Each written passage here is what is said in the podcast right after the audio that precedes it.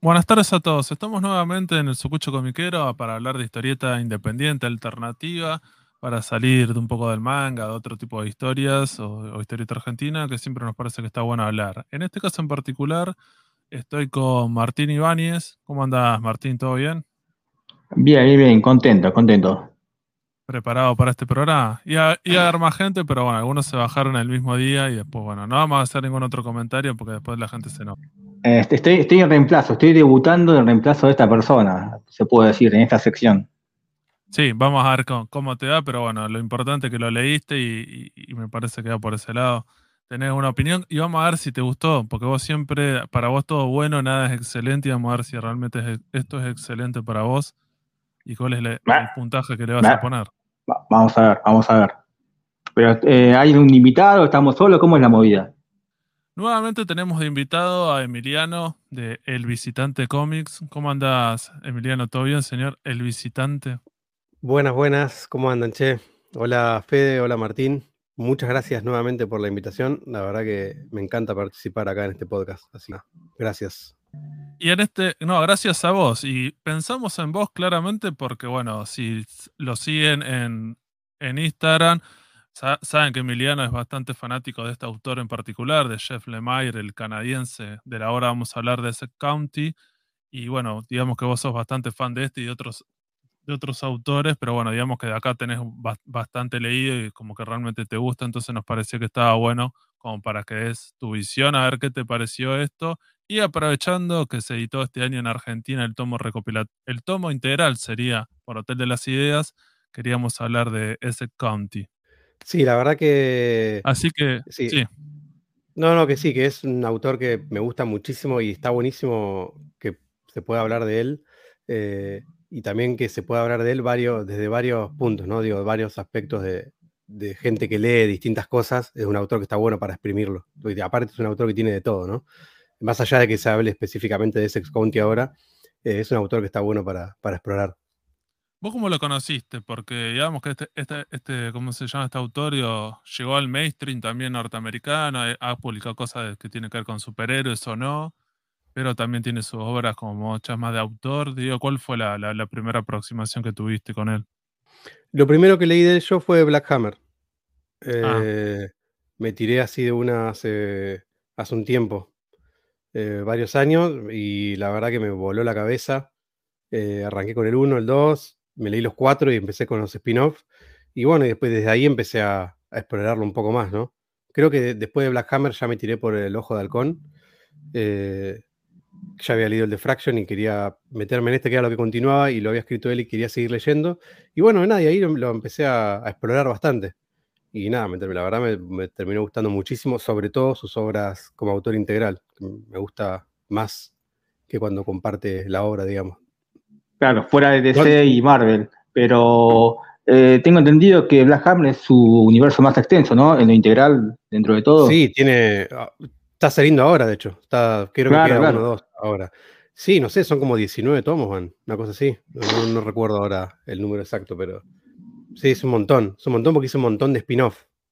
Una banda. La historia central eran cuatro, después sacó dos más y ahora viene el último y, todos, y después son todos spin-off. Full. Eh, lo único que no me termina de convencer de, Black Hammer es la cantidad de desfile de dibujantes que hay. Entonces los personajes terminan como medio deformados y no terminan teniendo como una personalidad concreta desde lo visual. Em, pero bueno, nada, un detalle nomás que me, pasa a mí cuando las obras son muy extensas y cambian mucho los dibujantes. Claro, y, pero, pero bueno, me parece que está haciendo como, no sé si tipo como un homenaje, o sea, claramente un homenaje que tiene que ver con ese mundo de superhéroes, donde claramente estas editoriales DC Marvel pasa eso con los personajes que no tienen como una cara muy definida. Que vos decís, cuando vos lo vas leyendo, vos decís, bueno, tienen una edad más o menos, una etnia más o menos, pero después cada dibujante, digo, si has leído un run de algún, de algún personaje, siempre te pasa eso, que es la manera que encontraron los, norteamericanos para poder publicar estas revistitas mensuales, que vos si tienen que hacer 20 páginas por mes, y de qué manera lo, haces.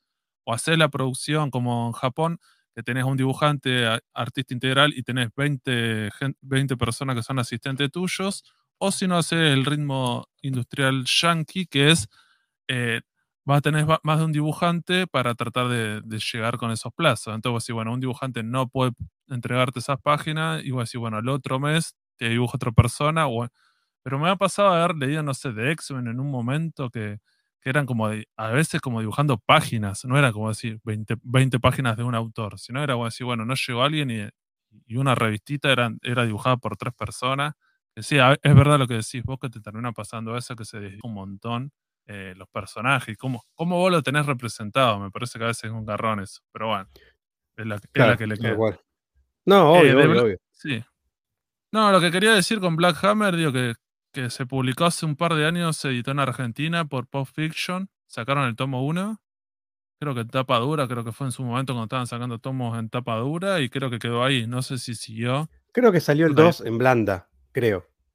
Claro, cuando habían hecho esa movida, que, sacaron varias series en tapa dura, al, claro, claro. o al tiempo lo sacaron en tapa blanda. Y, Pero no, no avanzó más que eso. Sí, un garrón. Sí, no, un garrón, un garrón. Estaba, estaba bueno para que se empiece a editar acá.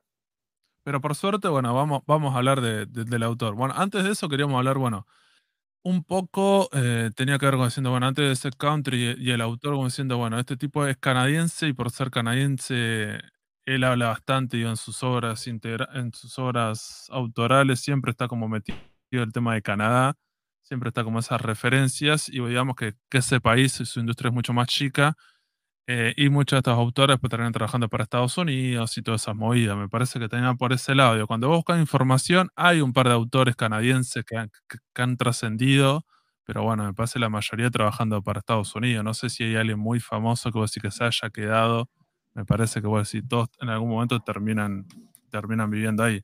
Aunque una de las Sí. No, iba a decir, lo que pasa es que hay un contexto ahí de que justo es el país más vecino de Estados Unidos. Entonces, acá en Argentina, que estamos lejos y somos invadidos por la cultura norteamericana y la japonesa, imagínate Canadá que lo tiene al lado. Eh, a tal punto que, eh, investigando ¿no? para el programa, hubo en el año 1940, si no me equivoco, eh, se, declaró, el gobierno canadiense declaró eh, ilegal eh, importación de, productos que no sean esenciales. Entre ellos cayó en la volteada los cómics norteamericanos. Y recién ahí ponerle que empezó a florecer la industria autóctona de los cómics canadienses. Pero previo a eso, era tanto lo que llegaba de Estados Unidos que era, era muy difícil que, los cómics propios eh, se afiancen. Sí, yo también estaba pensando, digo, si vos leíste una, un illo o una grapa yankee original, está creo que en el precio en, dólares canadienses o no. Creo que sí. Sí, sí, sí. No sé si te acordás, Emiliano, eso. Eh, ¿Vos decís de Sex County o de, qué estás hablando? No, de, cualquier. Cuando vos lees cualquiera de DC o Marvel, viste que aparece el número y también aparece el precio, que son 3 dólares. Ah, sí, es verdad.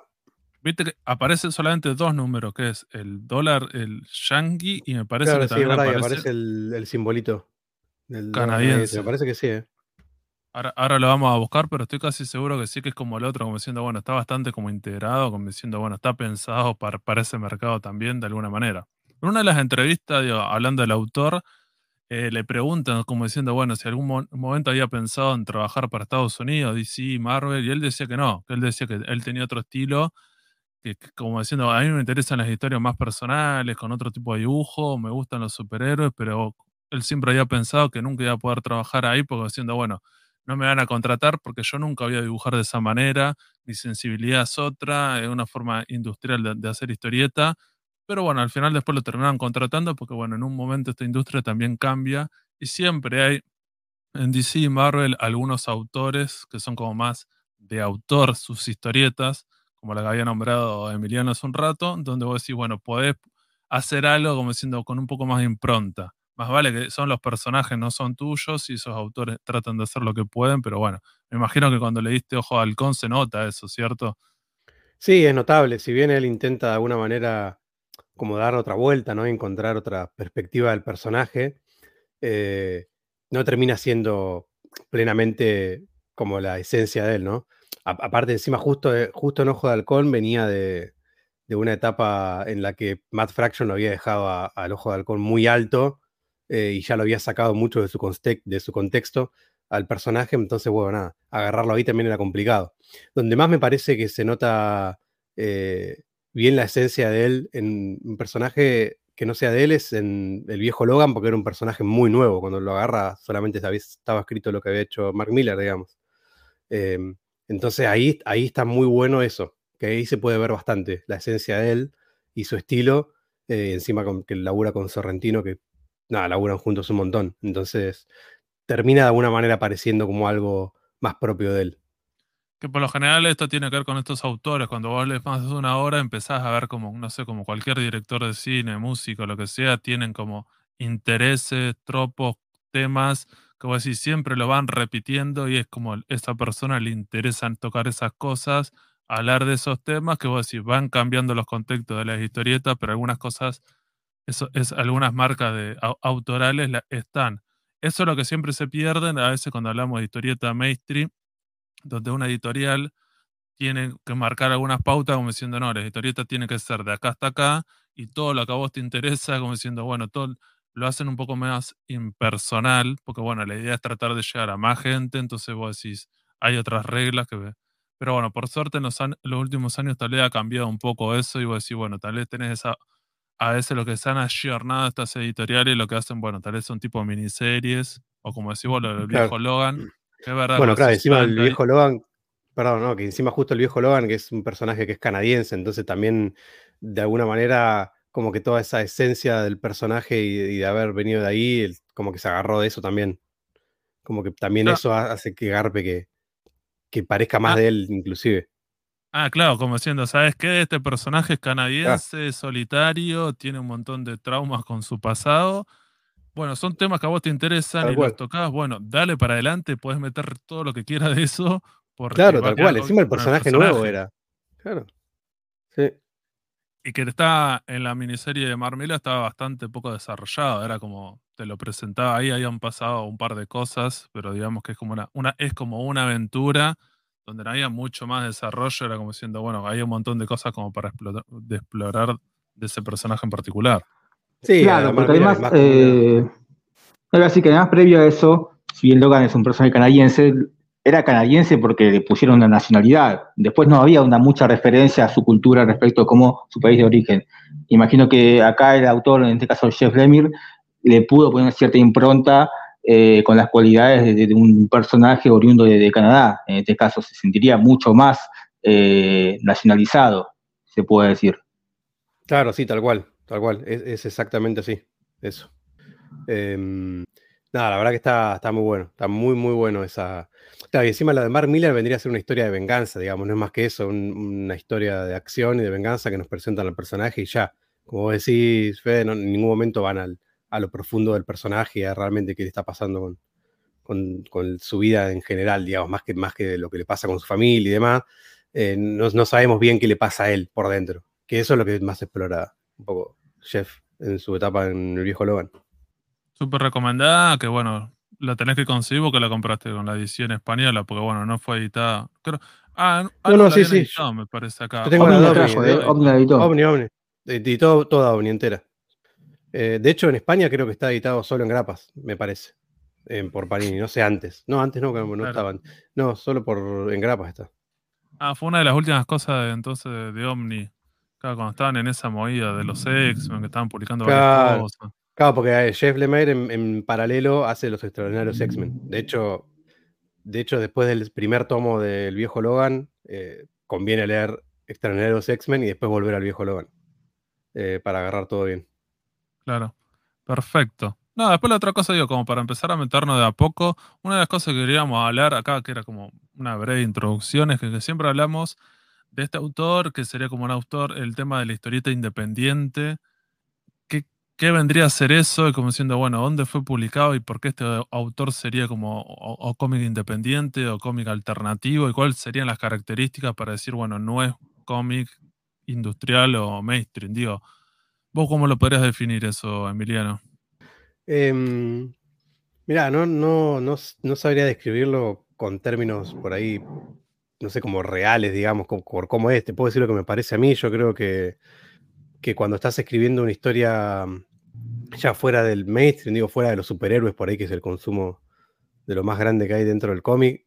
Y cuando los temas que tratás por ahí son un poco más, eh, no sé, más reales, más tangibles, de, problemas o, situaciones que suceden en la vida de las personas que nos pasan a todos, creo que va más por ahí, ¿no? Fuera de lo independiente en cuanto a lo, económico, digo. Eh, creo que va un poco más por ahí cuando decís, bueno, quiero hacer algo que sea un poco más real, que no, que no esté tanto dentro del, de, este mundo de, los, problemas eh, mundiales por un, por un alien o por algún tipo de monstruo, sino que sea algo mucho más real y, cuando, uno se siente mucho más identificado también, me parece. Que a mí una de las cosas que más me gusta de él es eso. Claro, en realidad cuando, si querés leer, digo, a eso lo que cuando leemos, por ejemplo, la historieta o el cine norteamericano independiente o indie, es medio complicado, porque voy a decir, por ejemplo, hay una editorial que dicen que es independiente, que es Image, que voy a decir, bueno, pero en realidad es, es una editorial y está dentro de una industria y bueno, millones o miles de dólares. También es una cuestión de escala.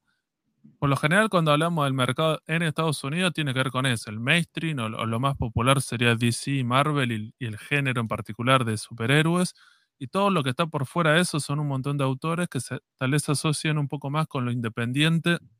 La independencia es más que nada, es como, un, como decís vos, de, ideas, autoral. Como que el autor tiene una, una historia para contar y, esa historia como que arranca y termina ahí y, son sus personajes, son sus ideas y es eso a diferencia de los otros, como decir, bueno, tal vez tenemos una muy buena idea, pero es para Batman, y bueno, Batman es un personaje creado por, por, una, por otra persona, propiedad de una, de una empresa que es una multinacional y tiene, tiene otras cosas. Entonces es verdad que después las temáticas también, eh, las temáticas siempre de estas historietas alternativas o independientes, como diciendo, bueno, se puede contar lo que vos quieras, y por lo general termina siendo lo más interesante.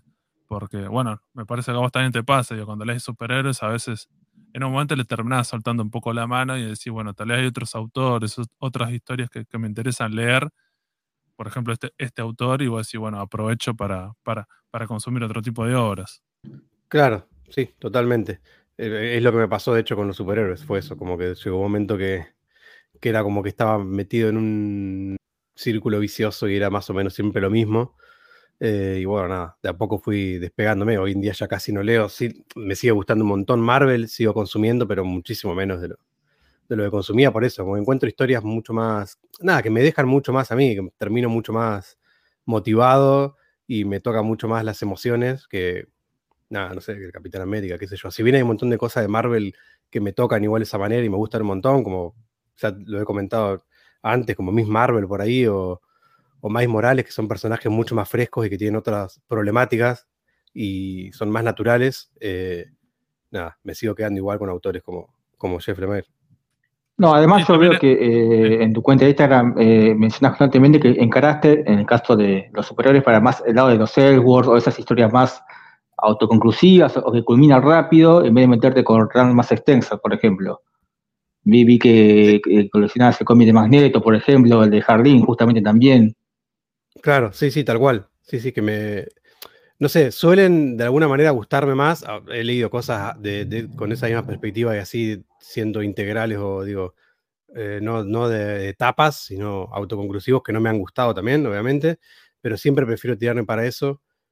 Por una cuestión también de que lo otro estuvo muy grande, no muy extenso, es como toda una movida muy, muy, muy larga que ya estoy más para eso, para decir, bueno, me quiero sentar a leer un libro, un cómic y, empezar y terminarlo y que, eso me deje algo y, no tener que esperar otro y que sigue, lo que sigue y haber leído lo anterior. Todo eso como que me empezó a quemar un poco.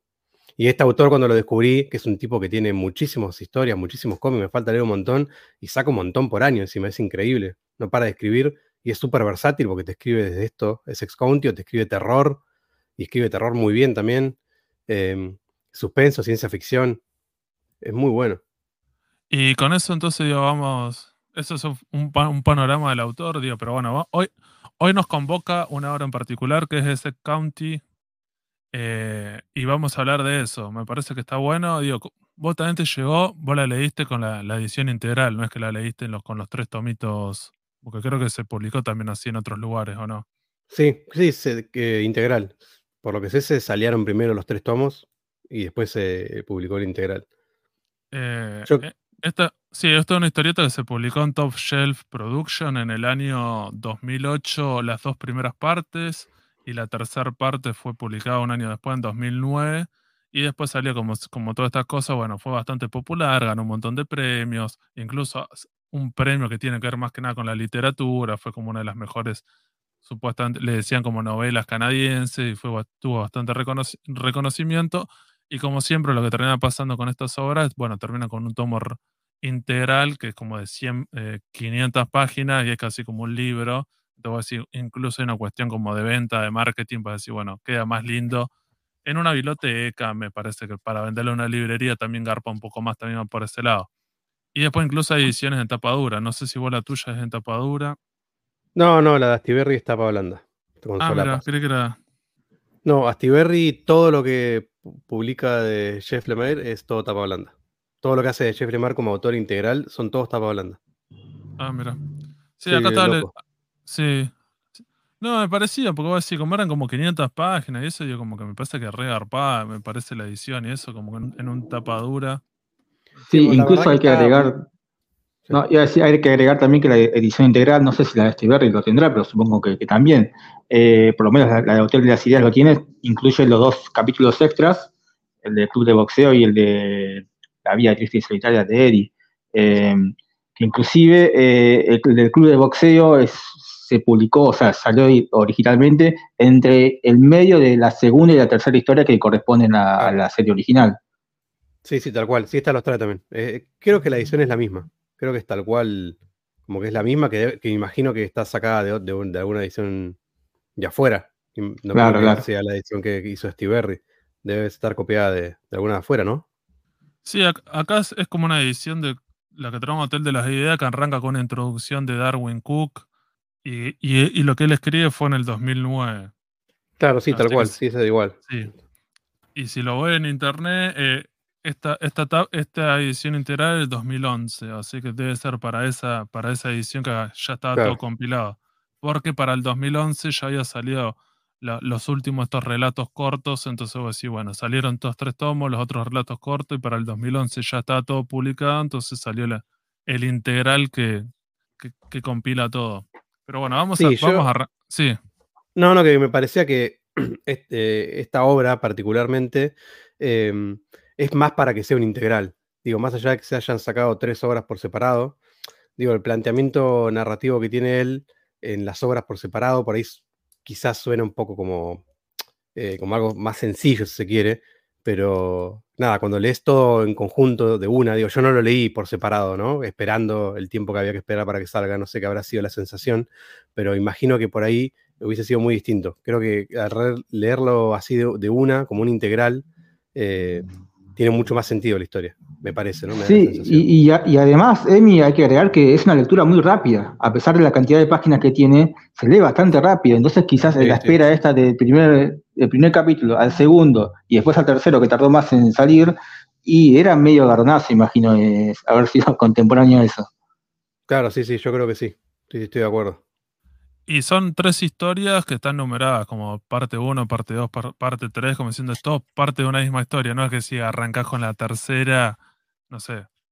Sería todo un ejercicio de haber arrancado con esa, como diciendo el, tema. O sea, la primera se llama Cuentos de la Granja, la segunda Historias de Fantasma y la tercera La Enfermera Rural. Esos personajes, después cuando lo vamos viendo la historia, tienen algún tipo de relación, vínculo entre ellos de alguna manera, y vos decís, me parece, no, no es que podés arrancar o decir, bueno, primero leo la 3, después la 2, y no sé, me parece que como decía Emiliano, está pensado, o lo había pensado claramente para, para que sea algo así, bueno, tres partes de una historia que va a cerrar de esta manera. Incluso en los extras él dice que tenía como otros relatos, otras historias de este universo para, para contar, pero bueno, era parte de eso. Pero bueno, vamos a arrancar, eh, vamos a arrancar con, con de qué va Essex County. La primera parte, yo no sé, Emiliano, ¿la querés contar vos? Digo, ¿qué te pareció? Digo, ¿de qué va esta historia? Eh, bueno, la primera es Cuentos de la Granja, eh, que es la historia de un pibe que se llama Lester, es huérfano y nada, eh, tiene como que adaptarse a una nueva vida con su tío en una granja después de que su madre murió, digamos, ¿no? Y es como toda su vida, de alguna manera, un pibe bastante solitario que conoce a una persona eh, en un almacén y, o una estación de servicio, no me acuerdo ahora, eh, con la que empieza a tener una relación, un tipo que jugaba al hockey, empieza a tener una relación y el, como que el tío no, no, está muy conforme que, esa relación, que el, que el pibe esté con, con, este tipo, ¿no? así que nada, vamos viendo un poco toda, toda la vida de Lester, cómo vive su día a día, un poco de su pasado y, nada, más que nada creo como lo solitario que se siente, ¿no? Tras la muerte de su madre, la muy poca relación que tiene con su tío, más que nada porque el tío es una persona muy adulta y él es un pibe, como que son de, palos muy distintos, entonces al, tipo como que le cuesta un montón también eh, tener una relación con él y cómo llevarla adelante, cómo charlarle, cómo tener algún tipo de contacto. Eh, y este pibe de alguna manera que juega todo el tiempo a que es un superhéroe. más o menos esa sería como la, como la sinopsis de por dónde va la primera historia, digamos. Sí, hay, todo un, elemento que tiene que ver con, con, un pasado, con cosas que no se dijeron, eh, y, personajes que son, personas que son diferentes, incluso generacionalmente, pero bueno, que los atraviesa. Hay un deporte que si se sientan a ver hockey sobre, sobre hielo, que es como el deporte de Canadá, y después la otra cosa que tiene que ver con ese contexto de decir, bueno, vivir en ese county, eh, e, en esa vida rural, en una granja, porque digamos que son estos personajes y es como muy, yo, si vos fuiste alguna vez, no sé, en Argentina, el campo, el campo es como eso. Entonces, si no hay otra gente, no, no hay otras cosas, porque en ningún momento, no, eh, aunque sea estos personajes, no es que tienen, no tiene amiguitos, digo, vecinos, no, no se junta con nadie más. Y es como que está todo el día, como hay una cuestión de, de, estar, de, ser, de estar eh, sí, ser solitario y, qué es lo que lo termina de alguna manera él eh, vinculándolo, teniendo algo así con ese tío y el tema de los superhéroes o el tema de esa fantasía. Sí, él también, un escape grande que tiene que, es que dibuja historietas. Eh, ese es como el gran escape de él también, que lee y dibuja, tiene como un superhéroe que él crea, es como no me acuerdo el nombre ahora, la verdad, eh, que hay una escena muy piola con este loco adentro del, como del granjero, de la granja, perdón, del granero, eso quise decir, en que le muestra, le muestra uno de los cómics que él hace, que creo que ese es como un, un escape que él tiene, que por ahí de alguna manera quizás se ve un poco reflejado eh, él mismo, ¿no? Jeff Lemire en este personaje con el tema de, hacer historieta. Claro, está muy bueno. Dos detalles ahí. Primero, que la historieta que vos ves, cómo está dibujada la historieta, que está, parece dibujada por un niño realmente, y son varias páginas de eso. Y segundo, también, esto, algo que, también obliga a él a hacer sus propias historietas, es que justamente esta diferencia generacional entre él y su tío hace que el tío no entienda por qué a él le gustan los superhéroes. hay momentos en los que dice, che, pero no, ya no tenés suficientes cómics como para seguir comprando, porque le da la plata para comprar lo justo y necesario, y el pibe arma sus colecciones como él puede y, y le alcanza para comprar un cómic, no puedes seguir comprando otras cosas. Entonces busca su alternativa, porque claramente el, escape hacia su, hacia su realidad es el mundo de, los superhéroes. Entonces busca su alternativa dibujando sus propias historietas propias, además de convertirse él mismo en un superhéroe también.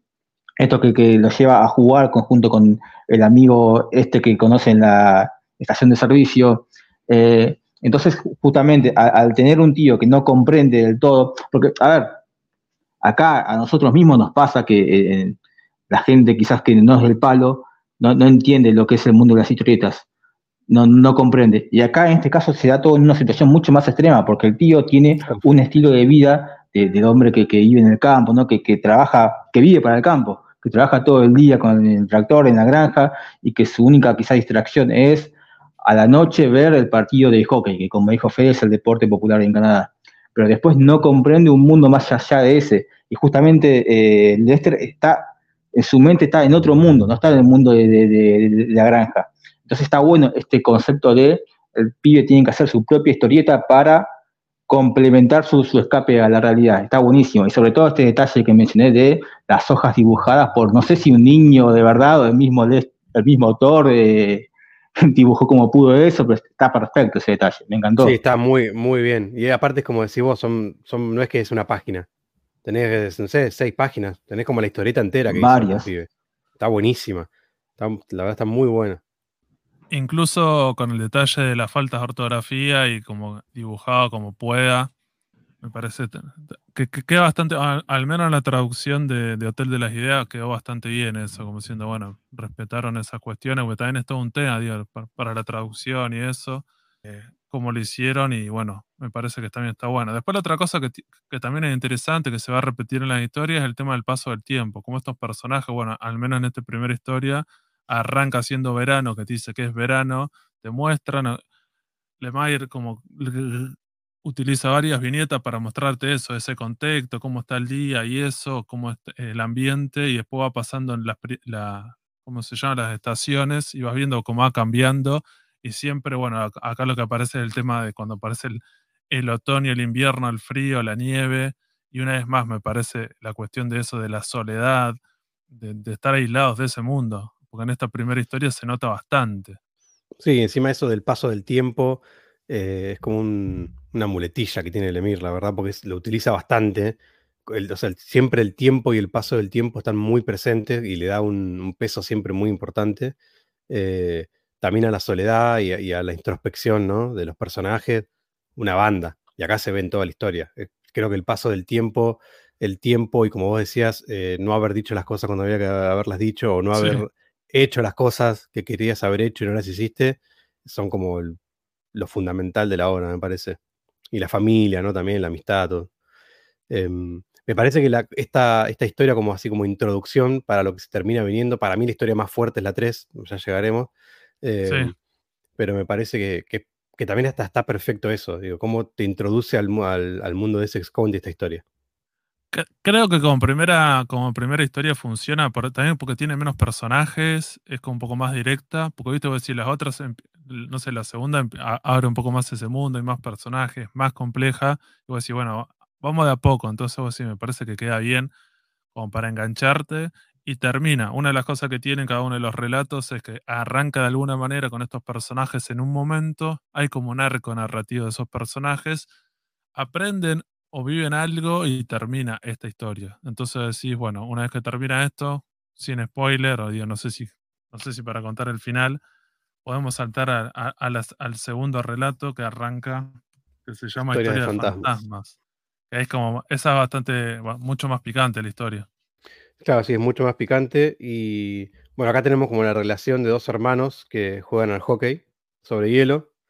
Y nada, como, como su relación, su vida y su participación en el deporte por ahí empieza poco a poco a, a mermar y cómo se va viendo todo esto desde la mirada de uno de los hermanos ya de, grande, de anciano, y cómo va habiendo eh, flashback y contándonos un poco de las historias de estos dos hermanos. Eh, y bueno, acá nos damos cuenta de algo que, bueno, no sé con el tema de los spoilers si da decirlo o no, pero bueno, hay que te das cuenta igual a, primera vista de lo que sucede con uno de los dos hermanos en relación a la historia anterior. Sí, digamos que una de las cosas, podemos tirar spoiler, digo, estaría bueno, lo que tiene esta obra en particular es que, está bueno leerla y releerla, porque cuando la lees por primera vez sabes que estos personajes eh, tienen algún trauma y están atravesados por el pasado, como decía Emiliano, cosas que no contaron, cosas que no hicieron, y cuando vos lo vas leyendo, como diciendo, hay algo, y de a poco va esa historia, va esa historia, están en el presente, van al pasado, van a otro momento, y hasta que terminan haciendo esa revelación pero después lo interesante que hace el autor es que en un momento vos decís, bueno, te das cuenta que, como dice Emiliano, empieza, estos tres relatos están atravesados de alguna manera, incluso al final hay como un árbol genealógico, diciendo, bueno, en realidad todas estas personas eh, están vinculadas de alguna manera, y también es interesante eso, porque le da como, no sé, me parece, le, le aporta como otra complejidad eh, me pareció muy copado lo que hizo, porque no me la esperaba. Digo, con el primer relato era como parecía más simple y cuando ya mete acá estas cosas es, muy copado lo que, lo que hizo. Claro, por eso decía eso de que, me parecía como que era una obra para que sea un libro entero, porque vos decís, bueno, leo este, está así, leo el 2 así colgado después de un tiempo, como que, no sé, ¿no? Como que es una obra y, y es eso, como te va introduciendo poco a poco y como vos decís, arranca el segundo con más personajes y te empieza como a empezás como a carburar un poco más las cosas, ya en el último. Es eso, que no te la esperás. no te la esperás. Martina, ¿qué te pareció el segundo, el de los, los hermanos? ¿Te pasó algo parecido con tu hermano? Le comí la novia a mi hermano, ¿no? Eh, no, lo, que. No, no, sé si fue planeado, ¿no? Pero se nota cuando lees la recopilación que es, la historia central. Es la historia central, de hecho, la más larga, la más extensa. Y es la única, si no me equivoco, en la que se sale del condado. Se, sale de, justamente de ese county. Es la única en donde mayor parte de la historia transcurre fuera de él. Y, sí, en el pasado también. Claro, claro, claro. Y, está muy bueno esto como, eh, si bien acá vos ya vas intuyendo cómo se va dando esta ramificación que después Fede comenta en el árbol que aparece al final de la historia, si bien vas intuyendo, está bueno tener, leerlo de corrido, porque si lo lees, como fue saliendo a la par un año después del otro, medio de cosa que te vas perdiendo y necesitas releerla. Eh, medio que te olvidas, ah, este personaje me parece que está ligado con el personaje de la historia anterior de alguna manera, e, e inclusive eh, hay ciertos choques. En un momento eh, Lester se cruza con el protagonista de esta historia en lo que sería el presente, ¿no? se, cruza y vos qué estoy volviendo a la granja, y vos no, yo me quiero escapar de acá. E, e, ese momento está, bastante copado dentro de todo. Y después acá se le da mucha bola, se le da mucha bola, es parte central de la eh, del hockey. El hockey, el deporte popular de Canadá, acá es, casi eje central de, la trama. De hecho, donde más pelota se le da en, las tres partes. Sí, y nos generaba como esas preguntas como diciendo, bueno, que lo veníamos hablando antes de grabar, como diciendo que en un momento estos personajes cuando están jugando en esta segunda, tercera división de, de la liga de hockey se cagan a piña, que vos seguramente lo viste en alguna otra historieta, libro o, alguna serie, que siempre aparece eso, diciendo, bueno, hay, como diferentes tiempos, a diferencia del fútbol, que creo que son tres tiempos acá, y el tema, en un momento los jugadores se golpean y se cagan a piña y como que, como que hay cierto margen que vos decís, bueno, y eso es importante porque no es una cuestión de, de violencia gratuita, sino que tiene que ver con, parte de, la trama y cómo uno de los personajes va, a tener un golpe importante con eso y va le va a generar otras cosas. Digo, me parece que, cuando, cuando el autor mete el tema del deporte, eh, creo que está bastante copado. Y después, bueno, digo, no sé qué les pareció esos dos momentos como emotivos, un poco golpe bajo, que bueno, es como, no sé, digo, Emiliano, ¿qué, qué te pasó con eso? Em, sí, la verdad que desde, sí, toda la obra, ¿no? Como que es un, golpe bajo, ¿no? Termina siendo una patada en los huevos de principio a fin. como que la Sí, es bastante angustiante todo. Eh, así todo, no sé, tiene algo, viste, que, te atrae un montón. Puedo decir, estoy leyendo esto, es angustiante, me está haciendo mal y lo quiero seguir leyendo porque está buenísimo. Entonces puede manejar eso muy bien. Em, pero sí, la verdad que todos los momentos de golpes bajos que tiene la obra, em, no sé, los me parece que están muy bien, muy bien hechos, digamos, muy bien, muy bien narrados. Y un punto que, por ahí no tocamos todavía, pero que va a, un poco esto que estamos diciendo, es el tema del dibujo, ¿no? Porque la, narrativa del dibujo de él hace que todo lo que estamos leyendo eh, nos pegue de otra manera, me parece. Creo que todas las obras de él y, esta también eh, no sería lo mismo si no tuviese sus dibujos, ¿no? Más allá de que son unos dibujos eh, son bastante personales y, raros, si se quiere, eh, bastante únicos. Eh, por momentos son muy simples y por momentos, si se quiere, para algunas personas pueden llegar a ser feos. Em, no es mi caso. pero, bueno, me parece que es fundamental para que nos produzca todo lo, todo lo que nos va produciendo la historia. Sí, además agregar, ¿no? Del dibujo, cómo remarca las expresiones de los personajes, ¿no? Porque son pocas viñetas eh, es una lectura rápida y son pocas viñetas, pero en estas viñetas se aprecia muy bien lo que siente, lo que piensa cada personaje, ¿no? En, la primera historia, por ejemplo, con Lester, recalcaba el dibujo, su cara, todo el vacío que él sentía por dentro. Y acá lo mismo, acá lo mismo, la incomodidad que van sintiendo los hermanos eh, cuando un hecho ocurre entre ellos y, se evitan primero, pero después se vuelven a ver. Eh, está todo muy, muy bien plasmado. Quizás en todos los personajes se siente, ¿no? Quizás con la, la enfermera es, eh, es la, que menos se, siente eh, sacando cuando tiene su situación particular con, un familiar suyo, pero después en todos los personajes eh, se nota muy bien esto, sacando provecho justamente, no te, tenés pocas viñetas, aprovechemos al máximo el estilo de dibujo que estoy utilizando. Así que para mí, por ese lado, este dibujo, este estilo más experimental me, encantó y queda muy bien, y queda muy muy bien el blanco y negro. No sé si a color se apreciaría de la misma manera. Sí, estoy de acuerdo con eso último. Me parece que, la obra esta es fundamental que esté en blanco y negro. Aparte es blanco y negro literal, ¿no? Porque él también tiene algunas otras obras, como no sé, un tipo duro, que está en pastela, en, ¿cómo es? En paletas de celeste, azules, pero está más, es todo más pintado con acuarela, ¿no? Acá es tinta nítida todo el tiempo, blanco y negro, no tiene ni una sombra. En algunos que otros momentos, alguna cosita que se ve, pero en general es blanco y negro.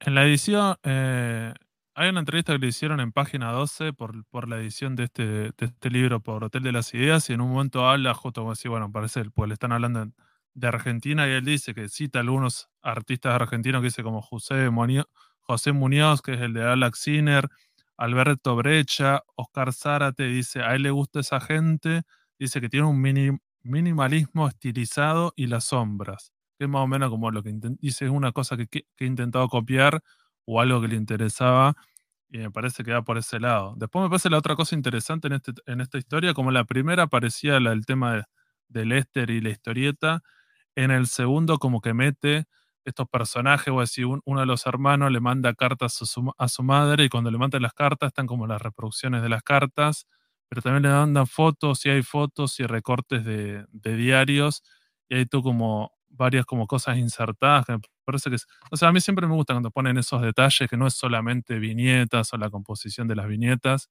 sino cuando la historieta agarra y, ponen esos detalles y la integran, viste, decir, bueno, hay una reproducción tipo como una fotografía, después en un momento aparece un mapa, porque bueno, justo está en Toronto y tiene que ver con el tema del trabajo que tiene. Eh, me parece que, no sé, siempre me parece que está bueno como agarra para eso. Sí, está buenísimo. Encima, cuando muestra las fotos, eh, las fotos tienen como otro, está el mismo estilo de dibujo, pero está pintado distinto. Está como más, tiene muchísima más sombra, tiene más detalle el laburo del, del coloreado. Eh, no, no, sé cuál fue la intención específica, pero que se diferencia. Se diferencia un montón del dibujo de la realidad que se está viviendo ahí en, la historia.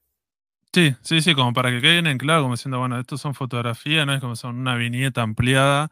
Incluso las cartas también son reproducciones, o decir, bueno, tiene es como si sería una hoja rayada, tiene errores de ortografía, eh, eh, es una carta posta, los y en realidad después nos damos cuenta que en realidad estos son como todos recortes. Bueno, en realidad el personaje lo saca cuando está en el presente, que ya es bastante viejo, y está leyendo ese como, como tipo como, sí, son los recortes que, tenía de, ese momento que él dice que, bueno, en parte de la historia habla de eso, como diciendo, quiere, en este personaje es que quiere volver a ese pasado y quiere hacer algo que vos si sabe que se equivocó en algo y lo quiere cambiar. Pero después cuando lo empieza a acordar, acordarse, dice, cuando, no, no, sé si está tan convencido de cambiarlo, pero bueno, como que tuvo consecuencias para, para su vida. Y una de las cosas que tiene que ver con eso, bueno, lo que pasó con el hermano, con su familia, incluso con su madre, eso que terminó distanciándola de su familia por 25 años. Una locura, cómo te lo cuenta. Y también me parece una vez más que acá lo que hace el autor como diciendo, bueno, tratemos, como decía Emiliano al principio, historietas bien terrenales, como diciendo, bueno, vínculos familiares, personales, familiares que se pelearon por algo, o así, cuando fuiste chico, cuando eras chico, hablabas todos los días con esa gente, eh, tenías un vínculo súper cercano y después cuando te hiciste adulto pasó algo y nunca más los viste. Muy loco eso. Pero también me parece que te pega, creo que esa historia te pega por ese lado Sí, porque eso aparte nos ha pasado, creo que a todos, ¿no? Más allá por ahí con algún que otro familiar o con alguna relación de amistad también. Y, es muy, muy flashero. Eso que no te das cuenta cuando dejas de, de cuando ese vínculo deja de estar de un, momento para otro por, por, por, un montón de razones puede ser, ¿no? Pero digo, sin que haya ningún tipo de, de conflicto, eh, de repente una relación deja de, de, existir, o no sé si existir, pero como de, de estar latente todo el tiempo. Sí, y acá está bueno cómo lo mete, que es que el tema de son hermanos. Como diciendo, una de las cosas que tienen los hermanos, que son dos personas cuando son chicos, o así hasta los 18 años, cuando vienen en esa misma casa, están todos los días compartiendo muchas horas con esa persona, con un, generas un vínculo re fuerte, y cuando vos estás ese adulto, después tu hermano cada vez lo ves menos. Si tenés suerte, tal vez vive en la misma ciudad con tu hermano, te lo podés cruzar, lo que sea, podés hacer cosas. Claro. Pero si no tenés tanta suerte, tal vez no te peleaste. Diría, yo no sé, yo vivo en Puerto Madre y mi hermano en este momento vive en el Bolsón. Y yo no estoy peleado con mi hermano, pero ¿qué lo veo? Con suerte dos veces al año y es como re loco eso. O así con una persona que, no sé, como 20 años viví muchos, mucho tiempo con esa persona y después te pasa esto. Y después, ¿verdad? Lo que decía Emiliano, diciendo, bueno, después tenés el tema de cuando te peleas con algún familiar. Que una de las cosas, creo que cuando cuando dejas de ser niño, adolescente y te haces adulto, pasa eso, que tiene que ver con esos mandatos sociales, con, con, tener esa familia. Y cuando sos grande te das cuenta como diciendo, bueno, estos familiares que en realidad lo veía cuando era chico, medio por, por obligación, cuando sos grande ya no lo ves más y a la garcha. No, pero además está bueno cómo te muestra el proceso, ¿no? Porque no es que eh, en esta historia se va viajando constantemente del pasado al presente al futuro. Eh, está bueno, no es que en un momento eran los dos hermanos más unidos y al siguiente, en el siguiente tiempo ya no se hablan más, no. Primero demuestra ¿no? que, se, que vivían juntos el chico, perfecto. Uno decidió ir a la ciudad, el otro se quedó en el, en el campo. Cuando se vuelven a reunir ya, ya grandes eh, para compartir el equipo, ya ahí, si bien la relación era buena, ya los dos estaban en una sintonía diferente. Ya fuera de lo que era la cancha, no compartían el mismo mundo. Ya te da un inicio de eso. Y al final, ves que cómo se desencadena todo y ya no hay vuelta atrás. Ya, ya no es una situación de, si bien es verdad que uno cuando deja de ver mucho tiempo a una persona, ya muchas cosas cambian, pero ahora se siente una situación de incomodidad entre los dos. Ya no se siente bien ni el uno con el otro. Está bueno cómo te muestra eso, porque no es que, no es que la relación se rompe con un incidente que ocurre entre los dos. En realidad ya cuando ambos comparten equipo ya te da a entender que no son las mismas personas eh, el uno con el otro.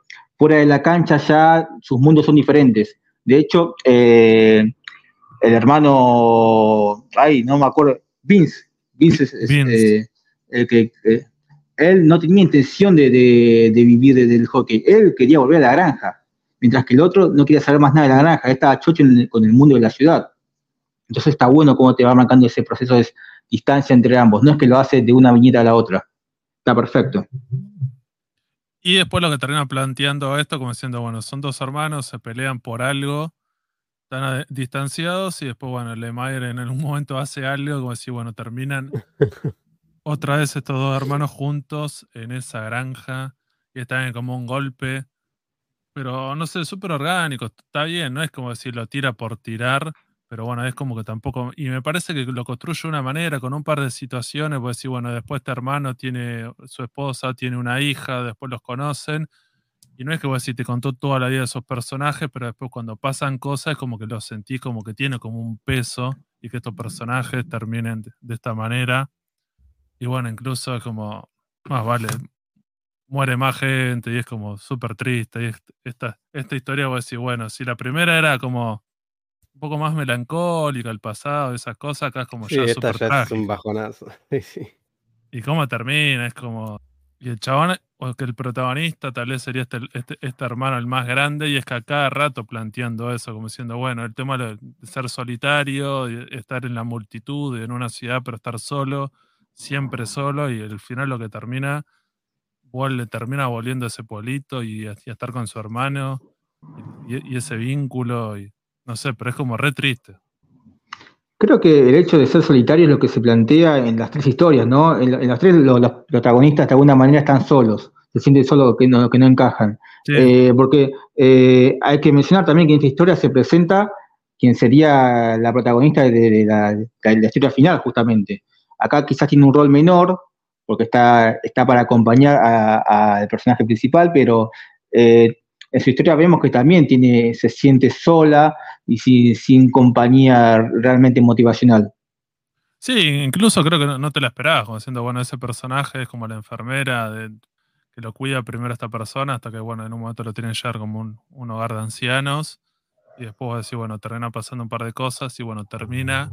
Y, yo creo que podemos arrancar con, con, el tercer relato. Yo no sé si les quedó algo más para decir de este segundo relato.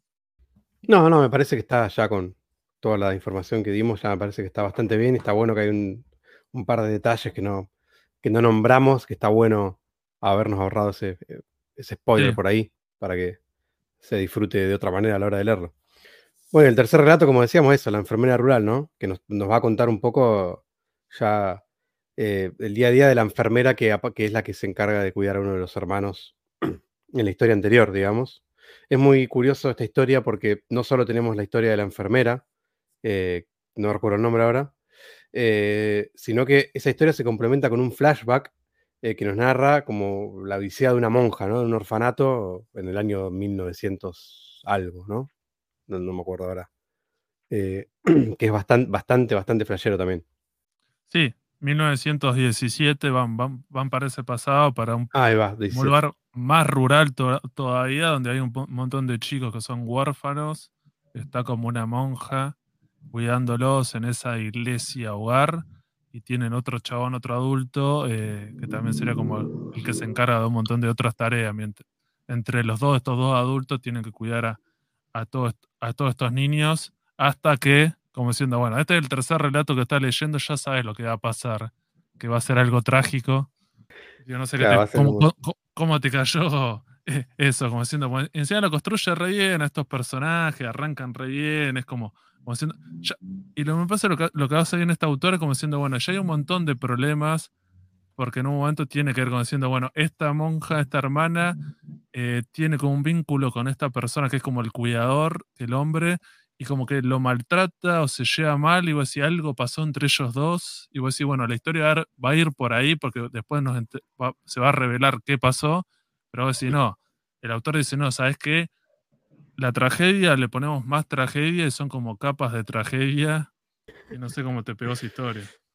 No, a mí la verdad que me pegó todo, todo el, cómic. Yo lo leí de un tirón, la primera vez que lo leí, porque como decía hace un rato Martín, se lee muy rápido, muy rápido, y, también pasa un poco eso, ¿no? Que como que te va pegando y decís, bueno, basta, basta, lo sigo leyendo para que pase y te vas encontrando con una tragedia atrás de la otra. Eh, y me parece que ahí sobre el final, eh, donde ya culmina todo y cierra todo, eh, es el momento, me parece, más fuerte que tiene la obra, ¿no? Y un poco esto que decía de la construcción de los personajes me parece fundamental para eso, como vamos, si bien ya habíamos conocido un poco la doctora en, el, segundo, en la segunda historia, ya en esta tercera historia nos enteramos, va, la, conocemos mucho más, mucho más en profundidad y cómo se va construyendo el personaje y lo que va haciendo. Em, inclusive hay una historia corta sobre el final con Eddie, que está, que es una boludez, ¿no? Pero me parece muy interesante como para terminar de, de cerrar el concepto de la doctora, que, a mí es uno de los personajes que más me gustó de la historia entera, digamos, si es que no es el que más me gusta. Porque digamos que como que plantea dos cosas. Por un lado, ese pasado con esta historia que decirle, es como dos tragedias cruzadas, y después el presente de ella, que también tiene todo un tema, como diciendo, bueno, tiene un hijo que se lleva bastante mal, por el, hijo en particular, y bueno, y, el esposo de su pareja que, que falleció ella todos los días después de trabajar va a comer ahí, es como a la tumba. Yo no sé cuánto hace que murió, pero es como también medio, medio complicado eso también. Y una vez más, como, como decía Martín, me parece, vuelve a aparecer el tema de la soledad. Estos personajes, hay muchas escenas donde si están comiendo, están preparando la comida, están cociendo, están haciendo cosas y siempre están solos. Son los personajes haciendo cosas, viendo imágenes, siempre como muy melancólicos, recordando cosas algo le termina generando una imagen, un, elemento, una acción, les dispara un recuerdo y también los atraviesa eso, me parece. Y es muy copado. Sí, yo no sé. Sí, sí, tal cual. Y eso, yo no sé si es algo que él se siente identificado por su pasado, ¿no? O simplemente es lo que le gusta transmitir, porque es algo que lo tienen prácticamente, si lo pongo a pensar, en todas sus obras que yo leí de él, eh, como autor así integral, digamos, que son 100% suyas todas tienen que ver con eso, ¿no? Entonces me pregunto si de alguna manera por ahí es algo que a él ha sufrido un montón. Eh, la verdad que no sé mucho de la historia de él de joven. Eh, o es algo que le gusta transmitir, o se siente identificado con la gente que, está así, ¿no? Y quiere de alguna manera, no sé, dar como su, su, su visión de lo que podría ser la gente así solitaria, digamos. Y eso también me hace, se me hace que te hace empatizar un montón más con los personajes, porque, bueno, no sé, me pasaba que cada vez que lo leo a él y están estas situaciones, como que sentís que de alguna manera estás como acompañando al personaje, ¿no? Porque eso que vos decís, se sienta en la mesa solo, porque aparte esa, ¿no? La narrativa desde el dibujo, desde que va y, no sé, pone la pava para hacerse un té y todas las viñetas, como van mostrando todo sola en su casa la persona, y como que vos estás ahí mirándolo y parecería como que si estuviese sentado en ese living también, acompañando a la persona. Es muy, muy flashero y muy, muy sentido. Ahí me parece que hace que pegue un montón. Y encima de todo eso, eh, son tragedias, todo lo que, aparte de eso. Entonces, como que, bueno. Sí, y, después digo, en este tercer relato que tiene que ver con el dibujo, hay una cuestión que como cambia nuevamente la, narrativa, me parece que hace como viñetas más como así horizontales, tipo screen, pero también hace como viñetas como de media página o páginas completas, porque tiene que ver con ese pasado de esos personajes que están caminando en el bosque y lo que sea. Entonces como que mete un montón de eso y queda como súper copado. Sí, tiene una también eh, de ella enhebrando una aguja que es tipo splash así de las dos páginas que está muy buena. O sea, o sea, es las dos páginas una sola, pero no es un dibujo entero, son como varias viñetas, pero ah, entre dos páginas, viñetas como que están hechas como si fuesen con hilo. Em, está muy ah, buena. Esta página es muy zarpada, sí. Muy, muy buena. Y también es eso, como siendo súper virtuoso el chabón. Sí, sí, para mí sí, para mí en cuanto al dibujo recontra, y, de hecho me parece que pudo como crear un estilo muy propio, eh, que nada, que es muy, digo, te das cuenta ves una portada, te estás leyendo cualquier otra cosa que no tiene nada que ver y te aparece una portada alternativa de esa historia y no te hace falta ni que te di pongan abajo Jeff Lemire ni en pedo. O sea, te das cuenta, sea lo que sea que dibuje el loco, nada. Eso está muy bien. Yo, yo, siempre, yo siempre esto le digo que es como una narrativa que no es como aburrida, porque a veces puede pasar que vos decís, bueno, cuando cuando un autor agarre o si es en blanco y negro, con estas líneas un poco más sintético el dibujo, puede ser como decir, bueno, si, si las viñetas, la, composición de las páginas son siempre más o menos parecidas, en un momento te termina cansando. este chabón es súper virtuoso y como diciendo, ¿sabes qué? En un momento como lo va cambiando y no es como decir lo hace por hacer, sino que siempre como una cuestión como para dar impacto, no sé, hay un montón de personajes con revelaciones y es como una página más grande o está pasando una acción, son todas viñetas más chiquitas. El tipo en ese dibujo eh, y bueno, y, que te da gana de, quedarte mirándolo. Como decía Martín al principio, a pesar de que se lee bastante rápido, te da gana de como quedarte en esa viñeta o decir todo lo que hace. Digo, no sé, Martín, ¿qué te pareció este relato? Sí, lo bueno también que quería agregar es el hecho de que acá la, enfermera también cumple el rol de nexo entre los demás personajes, ¿no? Porque justamente al ser la enfermera de, de un pueblo chico, ella se vincula con todos y conoce a todos, quizás eh, conoce a todos menos al que la persona que realmente quiere conocer y la que realmente le quiere resolver los problemas, ¿no? Que sería el hijo. Pero eh, ella tiene relación con, los personajes que ya conocíamos en las institutos anteriores, por ejemplo. Se ve cómo se encuentra con Lester y lo vemos a Lester en qué situación se encuentra ahora. También vemos cómo intenta eh, solucionar la problemática entre el tío de él con, con Jim.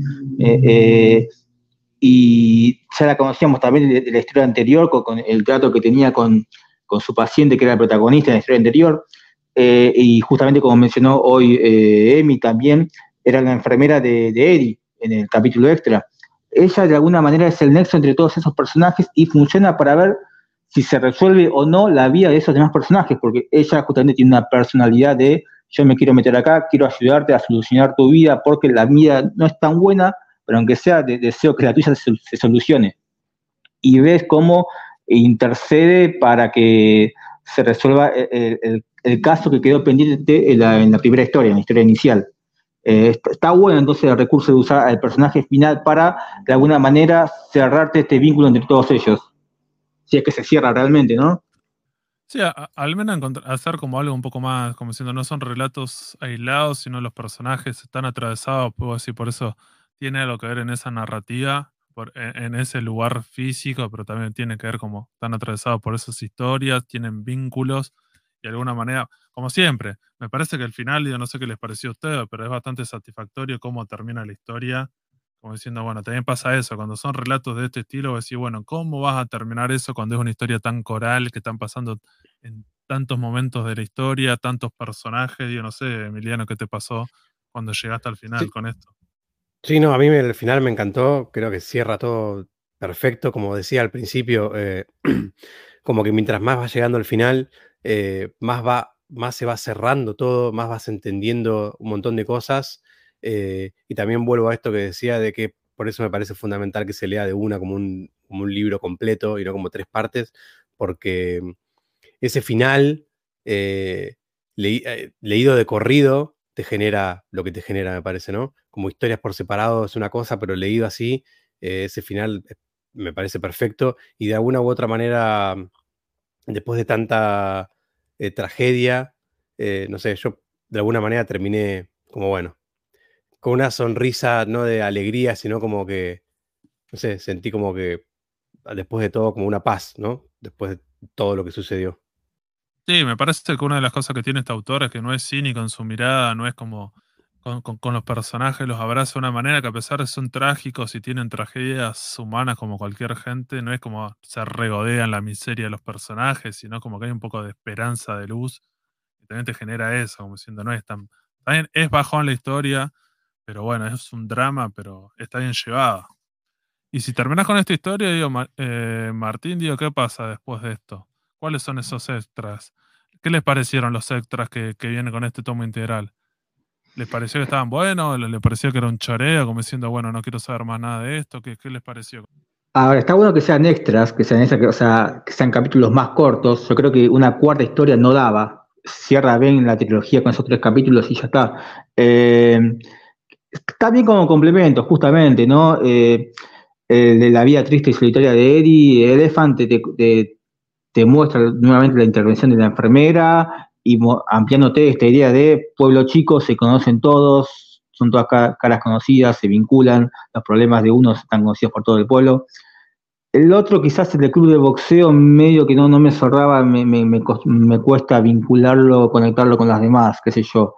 Pero no, está bien que sean capítulos extras, como digo. La historia no daba, cerró perfecta, cerró bien con el último episodio. Entonces no, no, no daba un cuarto capítulo más. No, no, daba para eso, no, no era necesario.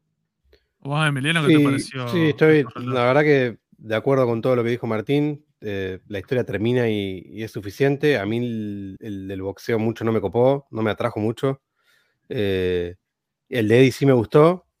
Eh, de hecho, yo pensaba en algo de Eddie que después lo termina diciendo él, es que el momento en que ella lo va a curar a Eddie, la enfermera, eh, y le saca la venda y le pone una venda nueva, eh, dice que, era, que, su idea principal era que esté dentro de, la tercera historia, digamos, y después la terminó dejando afuera, pero podría haber sido un momento que podría haber estado y no hubiese cambiado en nada, digamos, la historia, porque son cuatro páginas, creo. Eh, que ese es el momento que decía hace un rato hoy, que es como que creo que todo lo extra que hay en cuanto a historia es lo que más me gustó. Ese momento y esa charla que tienen ahí. Em, que, que, ella le dice como que tenés que salir, Eddie, y, ver un poco el mundo, no sé, o pasear, conocer gente. Y el chavo le dice, adentro de mi casa tengo todo lo que necesito y termina ahí, en seco. Eh, creo que por ahí, por, es, por eso, decide un poco también dejarlo afuera, eh, pero hubiese quedado bien también en la historia. Pero eh, nada, los extras esos están bien como extra y después me gustan los extras, los demás, ¿no? Hay, algunos bocetos, algunas cosas, a ver, acá lo agarré justo, algunas cosas que están buenas. tiene también, no sé, ponerle eh, unas, como si fuesen unas especies de, eh, de cajas de muñeco, que son esos tipos para recortar y ponerle los guantes, que están buenísimos, me encantan esos dibujos así. Después tiene el muñequito de Lester también. Como extra me parece que están piola. Y tiene después otras, después tiene una historia de dos páginas nomás de Lester y, y Jimmy, que están como en el granero ahí charlando, que también está bastante buena. Y después tenemos eh, bueno, en, esta edición integral están buenos los extras porque, bueno, como decía, después hay arte promocional inédito de Cuento de la Granja, primeros diseños y, y, bocetos de los personajes, después aparecen un montón de otras cosas que tienen que ver como haciendo, bueno, como decía Emiliano, el muñeco del Lester hecho por la esposa del autor y es como una fotografía de eso. Después hay un montón de señaladores, eh, pero la, la, edición original de Top Shelf que bueno, hoy en día deben ser recar, andás a ver, porque uno creo que una cosa, creo, que tira eso, como que la tirada en ese momento había sido bastante media baja, ¿no? sí, me parece que sí.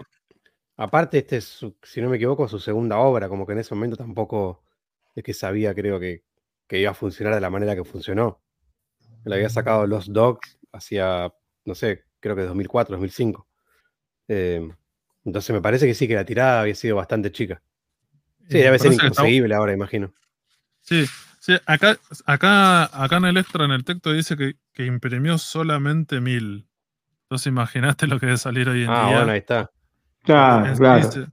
son mil para entregar en convención y mandar por correo a comiquerías como material promocional. Ni siquiera, entonces imagínate dónde habrá quedado eso. Muchas cosas en un momento se tiran, visto así, yo sé, se pierden. Lo que deben salir hoy en día, eso.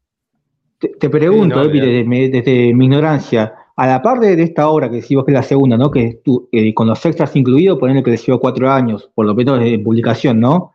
Eh, ¿Hizo alguna otra historieta a la par de ese County? ¿O recién una vez que la finalizó? No, no, hizo a la par, para mí una de las mejores cosas que hizo, que es Sweet Tooth. Ah, mira. Estaba haciendo justo esa. Sí, esa la arranca en el 2009, así que debe haber arrancado ahí eh, sobre la finalización de esta.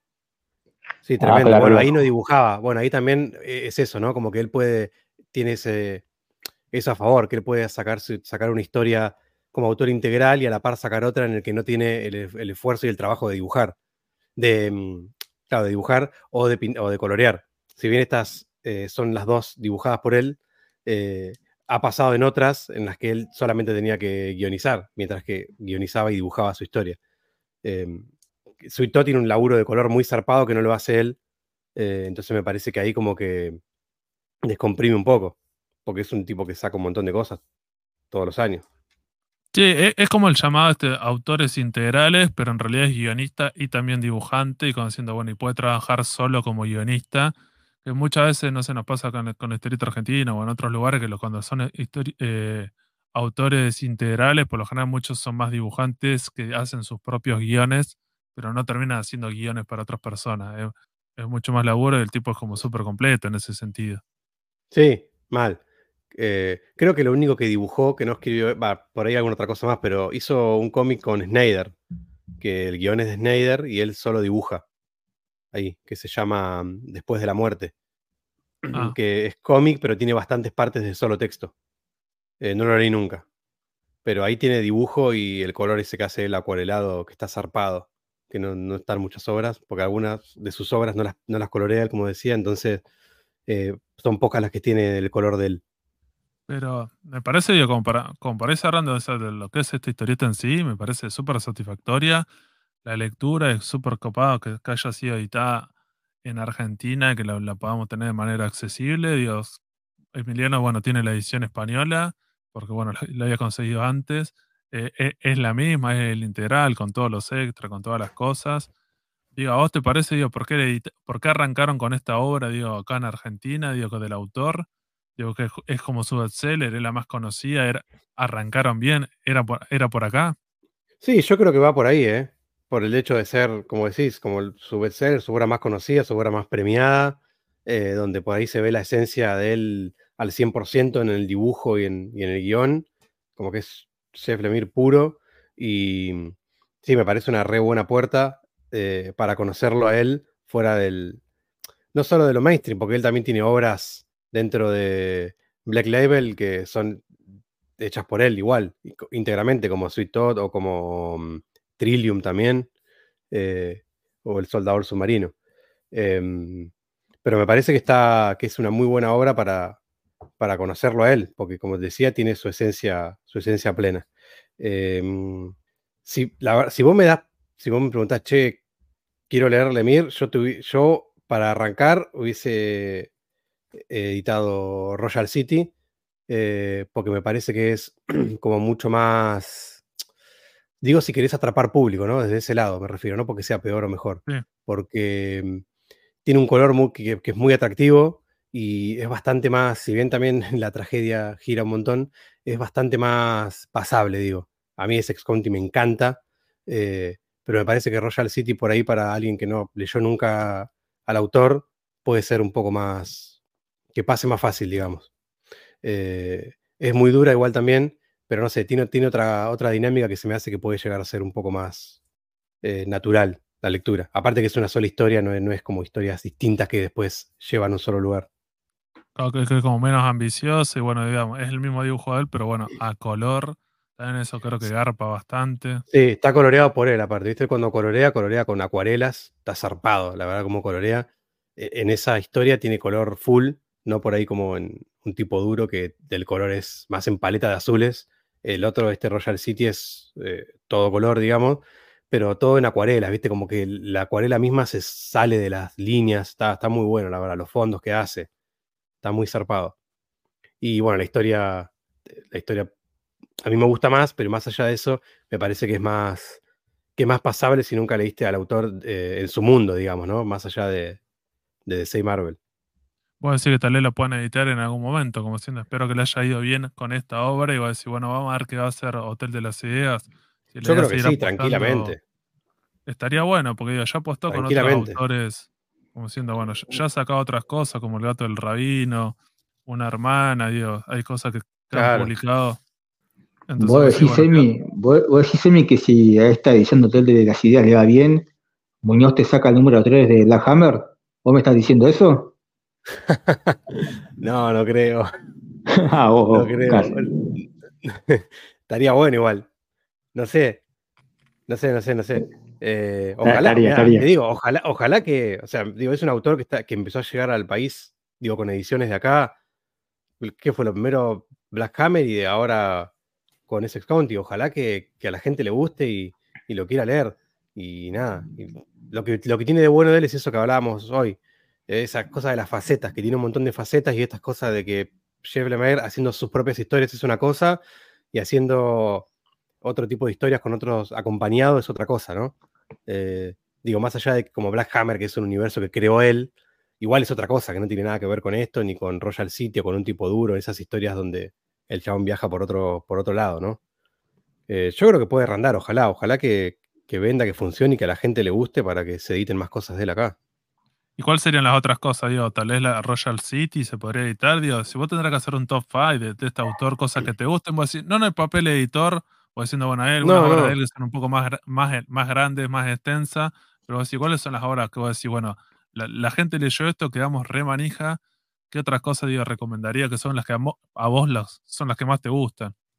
Y a mí, si tuviese que hacerte un top no sé, como autor completo, a mí lo que, o sea, lo que más me gusta de él es Royal City, digo, en, todo lo que leí de Lemire en general es lo que más me gusta. Eh, creo que después Sweet Tooth, eh, un viaje hermoso, impresionante, donde mezcla un montón de conceptos y un montón de, géneros, porque tenés toda esta cosa de la, toda esta cosa de la soledad, de, la tragedia y demás, pero todo en un mundo post-apocalíptico, donde hay un montón de, cosas que pasan, donde hay un montón de muerte, donde hay un montón de gente mala, como que ya es otro mambo pero sigue teniendo esta cosa de la tragedia, de la soledad y del paso del tiempo que maneja él. Está increíble. Pone Sex County, obviamente. Eh, después hay una que se llama Trillium, que es de ciencia ficción, pero está dentro, yo digo que se me da la sensación de que como que todas sus obras como autor completo están, eh, pasan todas en un mismo universo, ¿no? Em, me da esa sensación. Hay una escena de Sweet Todd donde parecería que está en la habitación de Lester. Eh, hay una escena de, Royal City, donde vemos a la protagonista de Trillium y nos damos cuenta que todo lo que vimos en Trillium es mentira y era una película. Entonces, para mí, con todo su mundo que él hace como autor completo, digo, es un mundo, una sola universo, ¿no? Me da esa sensación, por ahí nada que ver, habría que hablarlo con él. Y después tiene otras obras por ahí que no están tan zarpadas, que a mí me gustan igual, que son Un Soldador Submarino, Cazarranas, que editó hace poco a Berry. Y hay una que se llama The Nobody, que nada, es como una especie de hombre invisible, digamos, un tipo que llega a un pueblo todo vendado, que está bastante buena también. Eh, nada, esa es así como autor completo y después, nada, ya compartiendo cartelera, eh, no sé, Descender con Dustin Gushen, no me sale el apellido, es muy zarpada. Black Hammer, como dijimos, Plutona es otro cómic que me gusta muchísimo de él, con Emmy Lennox en los dibujos, que la rompe todo ese cómic, está muy bueno. Eh, son un grupo de pibes que encuentran a Plutona, que es como la superhéroe eh, de la ciudad, la encuentran muerta en el bosque y nada, tiene que empezar a ver qué mierda pasó, pero en paralelo a eso, sobre el final, que esto está muy bueno, sobre el final de cada número hay un mini número de 5 o 6 páginas que sí está dibujado por él, que te va contando los, el último día de Plutona. Ese, ese cómic está muy zarpado, está editado por Steve Bueno, y después, no sé, lo que ha hecho en Marvel y DC, eh, DC no leí nada, o sea, de DC, DC, ¿no? Sí, Black Label, pero no por ahí. Em, ni Animal Man, ni el Arrow, Green Arrow, eso no me salía. Eh, esos no leí, no sé qué tal estarán. Sí, no, no, había hecho la cosa del pantano también. De sí, hizo una cosa del pantano, sí, de Black Label una de las primeras cosas que había llegado en ese mm. momento. eso, eso en un momento estaba en SC acá sudamericano, una cosa así. Me acuerdo que era ese y, otra serie más. Eh, Invisible, ¿cómo se llama? Eh, ah, y The Question también. The Question. No, y la Animal Man también, ¿no era? Sí, sí, Animal Man, sí, Animal Man es una etapa larguísima. Sí, sí. Sí. Pero me acuerdo que era, eso era como las primeras cosas que llegaron del autor así editados acá. Pero bueno, era. Me acuerdo que la habían criticado un poco como diciendo, bueno, como que tomaba, pero bueno, así, no, es, no es problema de él, sino como diciendo, bueno, que retomaba cosas de otros run anteriores y eran reversiones. Como así, sí, más vale. Con un es lo que te condena a hacer a esos personajes, o sea, las, limitaciones que te da. Vos, por ejemplo, leí la run esta que dijo Emi, la de Extraordinarios X-Men, que yo la había comprado. Soy sincero, ni sabía que, que, trabajaba él ahí, mirá, no, y la había comprado en su momento. Esto por no darle bola a, a los nombres. Y claramente era, era un suceso que venía después de la muerte de Cyclops. O sea, el tipo tenía que armar una historia en base a lo que te dejaron los, los, guionistas anteriores. Está totalmente limitado, qué sé yo, no, no puede, quizás en Olman Logan, por ahí se, se puede decir más, no, no, sé. Sí, para mí también ahí en los extraordinarios X-Men debe haber tenido algo, era algún tipo de, no sé, pero digo porque eh, Olman Logan aparece en toda esa serie a la vez que le está escribiendo Olman Logan. Entonces me parece que un tipo como que bueno, hago los X-Men, pero que Olman Logan esté, como por lo menos para tener algo con lo que estoy laburando y más o menos me gusta, no sé. Es rara esos estrenos de los X-Men igual, a mí no me gustaron mucho. a mí no, no, no la terminé, no la terminé, no pude. ¿Te, bajaste? Sí, me compré un lote y dije, si esto me gusta, sigo comprando y no, no, no pude. Qué y otra de las cosas que comparé cerrando con esto tiene que ver con con la serie. Esta, esta historieta fue bastante popular y bueno, al final como otra, otra de, sus obras como fueron adaptadas al, medio audiovisual, hicieron una serie de una sola temporada de cinco capítulos, dura como tres horas y media en total. Pero bueno, tuvo una decisión que es bastante acertada, me parece el autor, como diciendo, bueno, yo soy canadiense y quiero que esta producción sea canadiense, a diferencia de Sweet Todd, por ejemplo, que, que fue bastante hit porque había salido en Netflix y todas las cuestiones.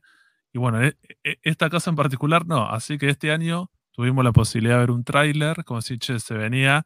Digo, no sé, Emiliano, cuando viste el tráiler, digo, ¿qué te generó? ¿Te, te, dejó manija? Digo, ¿qué te había generado ese, ese tráiler de, esta adaptación? Sí, la verdad que sí. Yo, la verdad, soy bastante fan de las adaptaciones, como que me parece que está bueno que estén.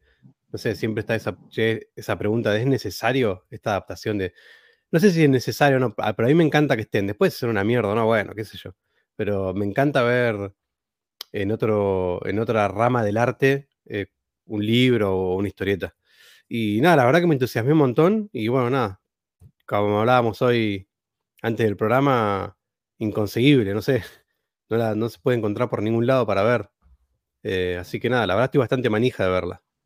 Si alguien tiene algún link para, compartir, porque lo que pasa es que en este momento, eh, bueno, fue hecho por CBC, o sea, en Canadá, y es como diciendo, bueno, no está en un, servicio de streaming legal en Argentina que tenemos, y después entonces si la querés torrentear o la querés buscar es media complicada de, encontrar, no es tan fácil, intentamos.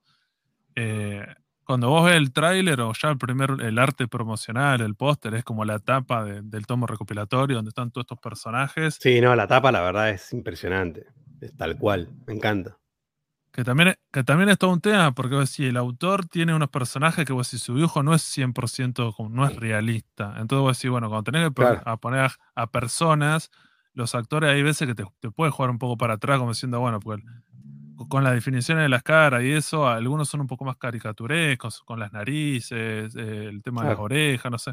Y acá es como, hay que meter gente, y ninguna que tiene una prótesis, algo así, son personas, uno, un pibito rubiecito y eso, y bueno, vos lo ves y, está, bueno, el, tema del nombre, el rojo, esa tapa, y bueno, y, el tema que aparece, eh, que es como otro elemento que tiene que ver con diciendo que están parados en, la tierra, en ese, en, ese, en ese lugar como rural, y abajo de eso se ven raíces de árboles, que es como parte de la historia también es eso, cómo todos estos personajes de alguna manera están relacionados, o hay algo que puede ser, o es más, un poco más metafórico, que puede ser el pasado, que de alguna manera te genera cosas, me parece que está bueno.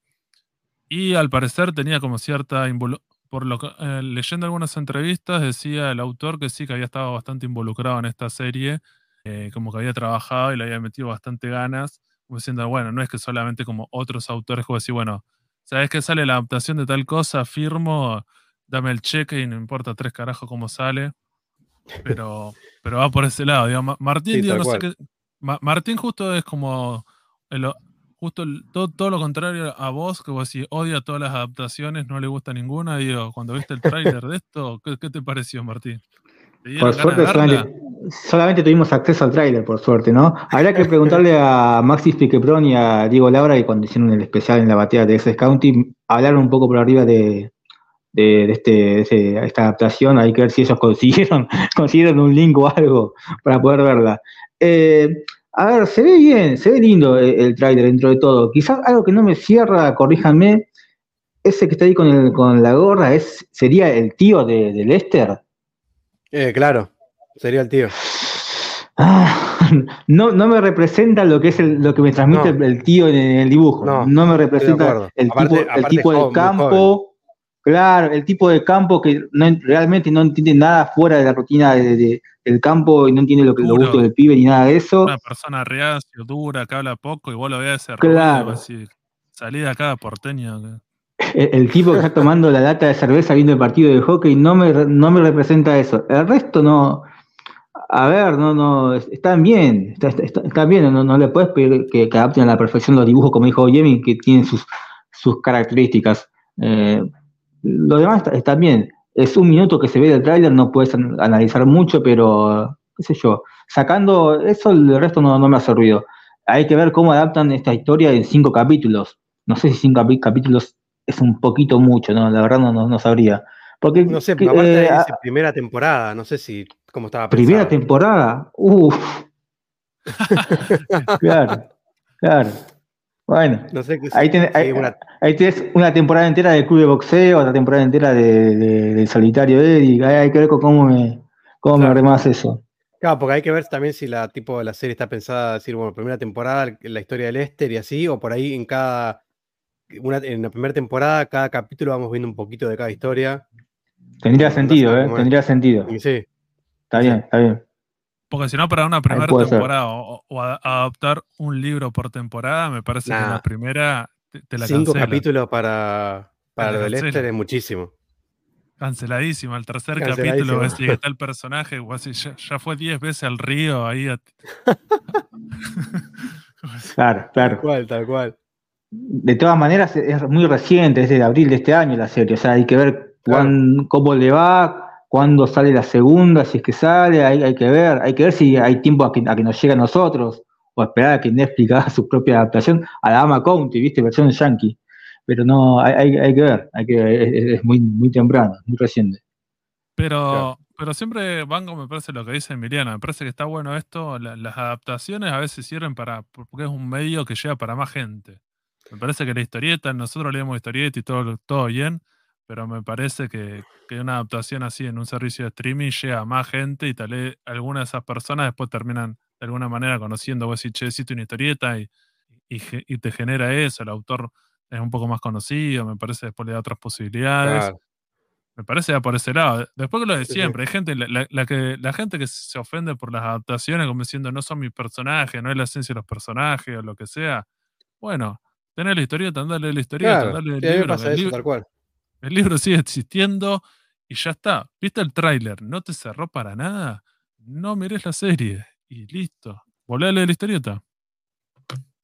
Claro, sí, a mí me pasa es exactamente eso. Sobre todo esto de que llegara más gente, ¿no? Que bueno, si, nos ponemos a pensar en Marvel, me imagino un montón de gente entrando en los cómics por las películas de Marvel, ¿no? Claramente.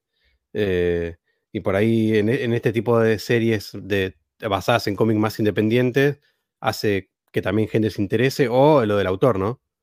Que si, ah, o por ahí gente misma que lee cómic. Che, mira esta serie, a ver, está basada en un cómic. A mí me ha pasado. no sabía que esto estaba basado en un cómic. Ahora quiero leer el cómic. Me pasó hace poco con Nimona. Me voló la cabeza la peli animada. Me enteré que era un cómic. Lo conseguí, lo leí. Y conocí a la autora. Y ahora quiero leer más de la chabona. Ahí desde ese lado está bueno. Después, bueno, sí, puede ser. Sí, como una puerta de entrada. Después la otra cosa me parece importante de, estas cuestiones en sí, como diciendo, como decías vos que estaba bueno, que lo hemos hablado en otras oportunidades, esto también es para el público no comiquero, que a veces tiene como ese prejuicio que los cómics es pura fantasía y lo que sea. Y vos ves esta historia donde vos decís, es bastante terrenal, es como autobiográfica, personajes que le pasan cosas, no hay elementos fantásticos en esta historia, entonces es para un público mucho más amplio, digo, no sé, gente mucho más grande lo puede ver y, ningún problema. Eh, me parece que eso también está bueno, pues también te genera eso, diciendo, che, ¿te re gustó esto? Bueno, fíjate que una historieta lo, contó de esta manera y, no hay elementos fantásticos. Y, ese prejuicio que tal vez podés tener, que algunas personas tienen, como diciendo, bueno, mirá, ¿para dónde va? Y bueno, siempre tenemos la historia. Siempre recuerdan eso. Siempre vamos a tener la historieta para leerla todas las veces que queramos. Y, ya está. Y me parece que esta historieta, una de las cosas, me parece como para recomendar, me parece que se banca la relectura. Yo no sé cómo, vos que sos una persona bastante, bastante e, en ese equipo, yo no sé qué te parece, porque veo que siempre estás como metiéndole a relectura a un montón de obras. Yo no sé qué te parece, qué te pasó con esta historia. Sí, me encanta releer. De hecho, todos los meses siempre releo algo. Le encuentro. Ah, le vas a encontrar otras cosas, más si te gustan mucho, ¿no? Eh, sí, yo esta obra la leí dos veces y la primera la leí de un tirón y la segunda me tomé más tiempo. Em, y la disfruté de otra manera, digamos, pero en ambos momentos la disfruté muchísimo. No, no, la disfruté más o menos la primera o la segunda, sino que la segunda, como ya sabía bien de qué iba, me concentré un poco más en las viñetas también, apareció un poco más el dibujo y la leí más tranca, digamos. No es que me senté y la primera vez no podía parar de leer. Acá lo tomé más relajado y lo leí en algunos días. Em, sí, para mí recontra relectura. Me, parece que una de las cosas que tiene esta historieta en particular es eso, depende de qué tipo de lector seas, pero bueno, la primera lectura va a ser bastante manija, porque hay toda una cuestión de los personajes y el pasado, y vos decís, che, ¿qué pasó? Porque terminaron, ah, yo que sé, en la segunda historia bastante mal. Y vos decís, pensás lo peor, y vos decís, bueno, viste, te termina generando eso. Y bueno, la segunda vez que ya sabes lo que pasó, como, como decía Emiliano, vas más relajado, te pones a, apreciar un poco más el arte. Mm. Digo, no sé, Martín, ¿qué te pasa con esto? ¿A vos también te gustan las relecturas? Digo, ¿tenés ganas de volver a leer esto o ya fue? Sí, sí, sí, me, encanta, la, me encanta la relectura y creo que exige la relectura. Creo, creo, creo que es necesaria. Porque la primera vez, el ritmo de lectura acelerado que tiene eh, hace que la leas a, las chapas. A las chapas, porque no, no, te deja poner pausa, no puedes. Eh, sí, ¿sabes que terminé el capítulo del Esther y lo dejo para. Me leo el segundo capítulo mañana? No, no te lo des de corrido y quizás no, no prestas atención a ciertos detalles. Entonces, en una segunda lectura con un ritmo de, lectura distinto, puedes apreciar más otras cosas. Me parece que está, es necesario, es necesario en, obras como esta. No sé, muchachos, si tienen algo más para decir, Emiliano, Martín, algo más para comentar de esto. No, yo nada más eso, que ojalá que la historia le vaya bien, que se pueda, que se lea, que lean Jeff Lemire si pueden. Eh, no sé como autor completo, creo que es lo único que está acá editado en Argentina, pero si no, eh, una historia como Descender, eh, que es a mí de mis favoritas de él, eh, la pueden conseguir porque es una historia que está, un cómic que está editado por novelas gráficas, no me sale ahora la editorial que tiene como ese subsello, que es mexicana, pero se consigue acá en Argentina, en todos lados, son seis ah, tomos. Había llegado, había llegado incluso a las librerías. Sí. Sí, sí, es que se consigue. No me acuerdo ahora el nombre de la editorial. Eh, como que atrás historias gráficas, pero es una editorial que hace libros también, entonces a los cómics le pone historias gráficas, pero no me sale el nombre de la editorial. Eh, bueno, eso, Descender, que se puede recontra conseguir acá. Eh, y si no, bueno, Royal, perdón, Essex County, creo que no hay otra cosa que esté editada acá que se pueda conseguir. Ah, bueno, no, sí, está Sentient también, que Está dibujado por Walta, que es una increíble historia de ciencia ficción. Esa la editó Panini, México, creo. Eh, creo que se consigue. Eh, así que nada, eso, que se lea, lean Jeff Lemire, que la verdad es un viaje de ida. Y, nada, recomiendo como obra principal para mi gusto de él, Royal City, si la pueden leer, ya sea en scan, digital o, la consiguen. Eh, porque nada, es muy, muy, muy buena. Muy buena historia. Muy buena idea. ¿Tienen el, mismo ritmo de lectura, Emi, que, esta, que es County? Sí, sí, no puedes parar. De hecho, más todavía, porque la historia cuenta una familia que muere, uno eh, es un padre, madre y tres hijos. Hermano mayor, hermana del medio y hermano chico. El hermano chico muere y lo que tiene interesante es que todos lo ven al hijo, al o hermano, en su vida, en distintos momentos lo ven, pero cada uno lo ve en, en un estado, en un momento de su vida que marcó para esa persona. Eh, y, hay uno que tiene directamente lo ve todo el tiempo, está con él todo el tiempo el chabón. Eh, y es esta búsqueda de saber cómo murió y, qué dejó el pibe en las familias y, qué dejó en la ciudad también, eh, la muerte del chabón. Está muy zarpado. y lo lees así a full, no, no, no paras tampoco. Es bastante más corto. Claro, claro, te, pregunto por esto, ¿viste? Porque por ahí si no se consigue acá, uno puede recurrir siempre a leerlo de manera digital, pero de manera digital siempre es más conveniente la lectura rápida, agilizar todo, ¿viste? Si no, tus ojos en un momento empiezan a pedirte basta. Entonces, no, no, es muy eh, ágil, recontra. Ah, perfecto, buenísimo, buenísimo. Se la, Esto que decía Emiliano, sí. No, no, eso que se la pueden conseguir, buenísimo, que la, que la lean, como sea. Esto que decía Emiliano de Sender está editada por esta editorial Océano de México. Esa, Océano. Que es lo que la misma que hizo, trajo la, colección de Calvin and Hobbes, que son como 12 tomos, también es de, la misma silla. Y, y, hay, otra cosa más, que es raro como ha llegado, llegó más que nada a librerías y con, bastante cantidad, porque por ejemplo acá en la librería de Puerto Madryn había un montón de esos libros. Sí, había. Sí, yo también conseguí de esa editorial uno que se llama Nuestro Pacto, que le hice una reseña en el Instagram, que también está buenísimo, y también es de esa editorial. Y otro también que tengo de esa editorial es, bueno, mira, hablando de canadiense, de Mariko Tamaki, eh, Laura Dean termina conmigo también, lo editó esa editorial. Ah. Edita bastantes cosas, así, medio random igual, me parece, ¿no? Como, sí, y, y cómo llega también, viste, siempre tenemos esos problemas con estas editoriales que son extranjeras, como diciendo, bueno, ¿cómo llega? ¿Qué llegan? Viste, así tenemos cero con... no sé si vos lo seguís en redes sociales como para ver qué, en qué andan. No, ni idea. Ni idea. y... es como. No sé, el, tomo 6 de Descender salió hace unos dos años, creo, y no sé si volvió a traer algo nuevo. Supongo que siguió editando, pero no sé si volvió a llegar algo nuevo de esa editorial acá. La verdad, no, no sé. Habría que investigar un poco porque lo que yo vi que editó es todo material copado. Sí, Sí, sí, como que, había una cuestión como diciendo, bueno, fíjate, o sea, lo de Calvin and Hobbes, o sea, han sacado cosas como Zarpay, como diciendo, bueno, no, no es cualquier cosa, como diciendo, bueno, elijamos la. Me parece que está buena la selección. Digo, como para ir cerrando, yo justo había los nombrado, digo, si la gente te quiere seguir, ¿dónde te sigue? ¿Dónde estás? Eh, yo en Instagram, el, visitante cómics, es el-visitante-cómics. Eh, nada, ahí me encuentran y básicamente hago reseñas, o no es tanto reseña, sino más que nada cuento un poco las sensaciones que me producen las obras. Y. ¿Cómo es? Y subo alguna foto y demás.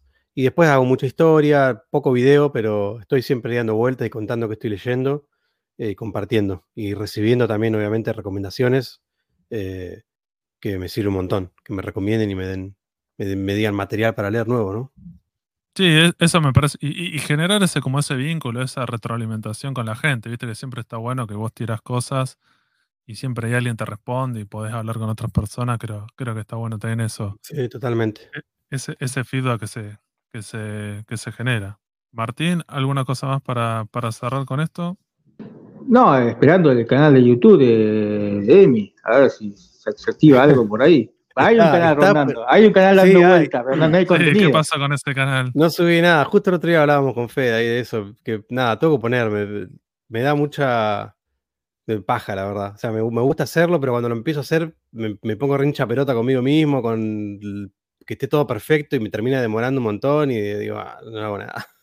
Pero tengo que hacerlo, tengo que hacerlo, aparte está bueno. O sea, a mí me gusta un montón ver videos de gente que me cuente lo que leyó, que me muestre la edición. Eh, he buscado cosas que no encuentro y también está bueno como, bueno, decir, bueno, esto no está, lo subo para que se vea cómo es la edición, comentar un poco. Eh, pero bueno, me tengo que poner, yo creo que una vez que le agarre el ritmo, arranca, pero bueno, tiene que venir ese primer empujoncito. En, cualquier momento, entonces nos, vamos con esta promesa de Emiliano que se viene el canal de YouTube antes de que termine el año. Bueno, dale. Y sí, o sea, ya, ya, ya tener los cómics, tener la lectura, me parece que hay que meterle y pero es verdad que también es, bastante que es otro tipo de laburo y así. a veces también te genera eso, diciendo, che, estoy tantas horas, tantos minutos con esto, podría estar leyendo un cómic. claro. No, no, está bien. Pero, generando eso. está bueno. No, aparte después cuando los, pocos reel que hice en Instagram, después me termino entusiasmando, termina estando bueno, tienen respuesta, la gente le copa, generamos charla. Eh, está bueno. Por eso digo, es como la, el primer empujón para arrancar, ¿viste? Una vez que lo haga y haga dos, tres, cuatro y ya empiece a, a girar, yo creo que le voy a agarrar el ritmo. Pero bueno, nada. Prometo entonces para fin de año subir algo, uno o dos por lo menos. Para arrancar con eso, ya vas a tener algo preparado. Sí, sí, hay, que arrancar, hay que animarse y, va por ese lado. muchas gracias, Emiliano, nuevamente por, por haber participado en el Sucucho Comiquero, habernos dado tu, visión de, estos cómics. Vos sos bastante fanático y siempre lo estás recomendando, y eso me parece que está bueno escucharte. Así que muchas gracias. Bueno, la verdad, muchísimas gracias a ustedes. Creo que esta es, sí, la tercera vez que me invitan y nada, me encanta y muy agradecido por la invitación, por, por dejarme formar parte en estos podcasts y nada, eso, más que nada agradecer la, apertura a invitar a gente, no solo a mí, ¿no? Está bueno también eso, pues, que su podcast se comparta con otras personas. Así que nada, muchísimas gracias. Gracias a vos, gracias Martín por, por haber participado en esto, por haberte animado a leer esto. Y me tenías que decir el puntaje de esta hora, como para cerrar. A, ver, si, la hinchada mm, me, aplaude o pide a Belén a, gritos. Eh, un 8 puntos. Puntaje. 8 puntos y, sepan que no soy del 10 y el 9 fácil, así que está, está bien, 8 puntos. Eh, está muy bien, está muy bien. A prueba. Al ver, sí, perfecto, perfecto porque todas las cosas que vos leer siempre te quedan. ¿Y qué, ¿Y qué es un 10, Martín, para vos? O sea, digo, ¿qué, ¿qué obra es un 10? Te ampliando todo, todo, todo tipo sí, todo, de, medio. Todo. Sí. Forrest Gump. Forrest Gump es un 10. Forrest Gump. Es, es, un hermoso 10. Es un hermoso 10. Después, eh, 9, 8, Por lo general no, no suelo poner más. Es muy difícil que ponga más arriba de 6, así que un 8 es muy merecido. Ah, bien, claro, está bien. es el Aníbal Pachano de, del Sucucho Comiquero. Cualquier cosa que lee, el chabón como que... Pero bueno, por eso digo que, te haya gustado tanto esto. y, exijo, encima exijo, Emi, vos lees algo, ¿cuántos semillanios le pones? Exijo también tu puntuación, es así. Ah, ¿es Conti decís? ¿Cuánto le pongo? Sí, ¿cuánto le pones? Yo, yo, le pongo un 9. Yo le pongo un 9. Ahí está, ahí está. Un 9, eh, no sé, un 9 dentro del mundo de él, ¿no? Dentro de sus, de sus obras. Como, obra general, como una obra general de todo lo que he leído, de lo, que me he nutrido, por ahí baja un poco, ¿no? Por ahí un 8. Pero de, él, es, para mí es un 9. Perfecto, perfecto. Mira bueno, que justo que la camiseta tiene el 9, me acabo de dar cuenta. Con, esas puntuaciones eh, cerramos entonces este, este recorrido por el autor y más que nada por ese county de Jeff Lemire. Lemire o Lemire, ¿cómo es? No sé, yo le digo Lemire. Ni Lemire ni Lemire, le digo Lemire, pero no sé cómo se pronuncia, sinceramente. que nunca lo escuché, yo cuando busco eso siempre trato de ver cómo lo dice el mismo autor su nombre. Porque este que hay veces ah, que cuando son de otro idioma, no sé, como Alberto Brecha. Alberto Brecha, vos lo escuchar hablar a los hijos y ninguno dice que es Brecha. ellos, ellos dicen que es Brexia, creo que se dice Sí. Igual sí, bueno, si cada uno lo dice como quiere, pero sí, me parece. esa, es la duda, pero bueno, lo importante acá es leer. Y me parece que está buena. Fíjense que, esta una hora es, esto es un 8, un 9, es como una excelente obra. Me parece como puerta de entrada del autor, editado en Argentina, lo podés conseguir, precio súper súper recomendado, me parece que está bastante bien ajustado, son 500 páginas de historieta, está zarpada la edición, me parece que, te, va a dejar un montón de cosas, lo va a poder volver a leer, lo va a poder prestar, lo va a poder recomendar, me parece que, que un montón esta historieta. Entonces, si entran, lee. Y esto fue todo, gente. Gracias por habernos escuchado. Esto fue el Sucucho Comiquero. Saludos. Chau, chau. Chau, chau.